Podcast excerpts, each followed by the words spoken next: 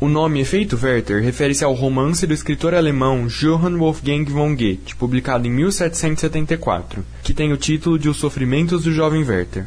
O livro apresenta um ponto de vista diferente sobre o suicídio para a época e para os dias atuais. Após sua publicação, vários jovens começaram a se matar na Europa, e rapidamente isso foi associado à publicação do livro, como explica o jornalista e apresentador Chico Ferreira.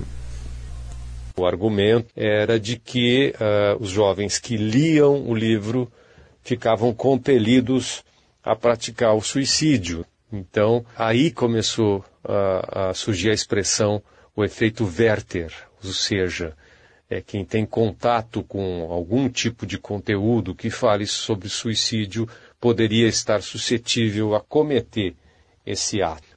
Então, o efeito Werther começou assim e chegou até os nossos tempos, né, nos veículos de comunicação. Não é, não é possível é, dizer exatamente como isso começou na nossa imprensa contemporânea, mas é, chegou até os nossos tempos na forma desse dogma do jornalismo das redações de que não se noticia suicídio para que não se estimule a prática do ato. E a lei interna das redações leva o nome de efeito Werther. Na falta de fatores de proteção, como alertas de imagens fortes por parte dos veículos, o suicídio publicizado serve de gatilho para o próximo suicídio por uma pessoa sugestionável. Esse acontecimento leva o nome de suicídio de contágio, mas podemos encontrar como suicídio em série ou suicídio em cluster em diferentes literaturas. A psicóloga clínica Raquel Rodrigues explica melhor os gatilhos mentais dizendo: Gatilhos mentais é uma resposta que o nosso cérebro dá de forma automática, um estímulo que o indivíduo passa. De repente você tem uma reação emocional automática a alguma situação. Na maioria das vezes de modo inconsciente, por isso a denominação aí de gatilho, né? Existe nas redações jornalísticas um código de ética de não se noticiar suicídios. A sua origem é incerta, mas ao que tudo indica, ele tem sua base no efeito Werther. De maneira geral, os grandes veículos respeitam esse código.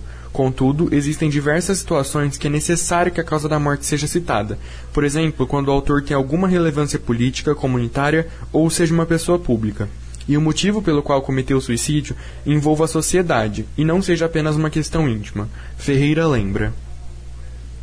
Eu posso citar como grande exemplo o presidente Getúlio Vargas, que cometeu suicídio no meio de uma crise política e deixando um testamento em que ele deixava isso muito claro, que ele estava se matando em função da pressão que ele havia recebido das forças opositoras e, e de tudo aquilo que ele não poderia mais lutar contra. Então, é um caso em que diz respeito a um país inteiro, aquele suicídio, não tem como a imprensa não noticiar.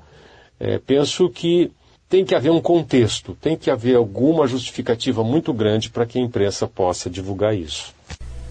Sabe-se que hoje em dia é muito difícil que acontecimentos como um suicídio, ainda mais em local público, não sejam amplamente compartilhadas e se tornem viral.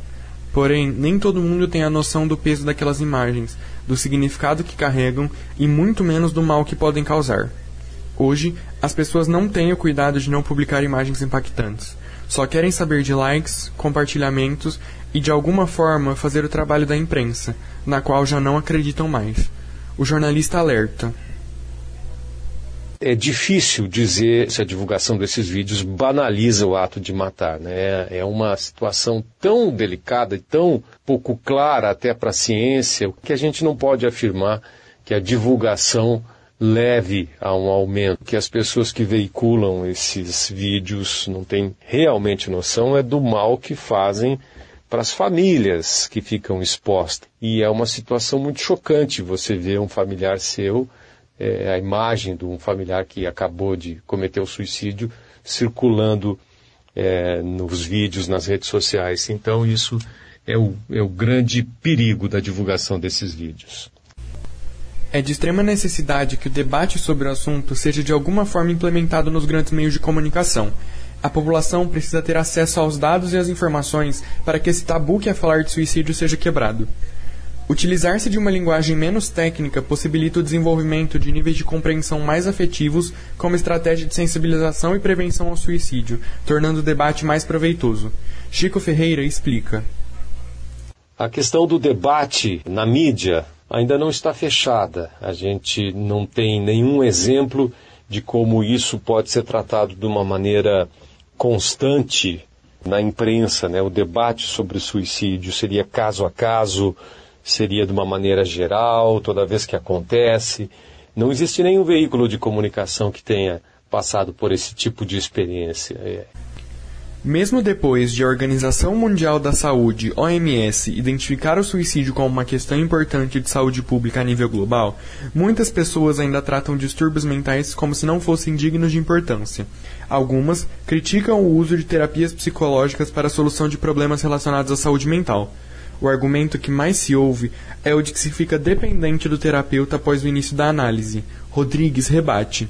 Infelizmente, existem sim alguns preconceitos né, na, na sociedade, mas a terapia ela é um processo onde o objetivo é, é apoiá-lo diante da vida, né, diante das escolhas, das opções, dos desafios é, é fazer com que esse indivíduo se movimente, se mobilize, gerando apoio, conforto e parceria, e não a dependência. Chico lembra um fator muito importante quando pensamos na combinação suicídio e mídia. Além de não compartilhar esse tipo de conteúdo sensível, não devemos julgar o ato, e diz: O que eu penso como jornalista é justamente que não devemos julgar, né? principalmente nas redes sociais. O julgamento sobre o ato de uma pessoa que decidiu tirar a própria vida é um julgamento indevido, que não tem nenhum embasamento, porque as pessoas que comentam nas redes sociais e que chegam a apontar causas para o suicídio de uma pessoa não conhecem a pessoa da qual eles estão falando, não sabem os dramas, os problemas, as doenças, os tratamentos, tudo que envolve é, a vida daquela pessoa que chegou ao extremo de cometer o suicídio. Então essa é a grande questão para mim. O que não podemos fazer é nós como sociedade, como leigos no assunto, é julgar.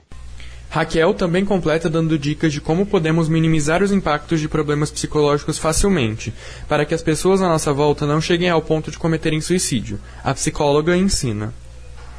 A dica principal é o suporte, que é a acolhida, é a escuta empática. Nada mais é que a gente conseguir ouvir um pouco mais as pessoas de forma receptiva. É aquela escuta ativa, né? De fato ali presente, a, dica principal é essa.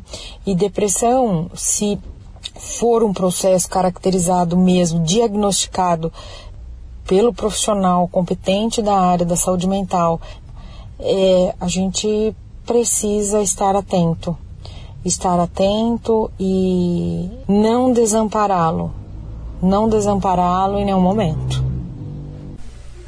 O efeito Werther tem seu significado exclusivo em cada meio, e na comunicação não seria diferente.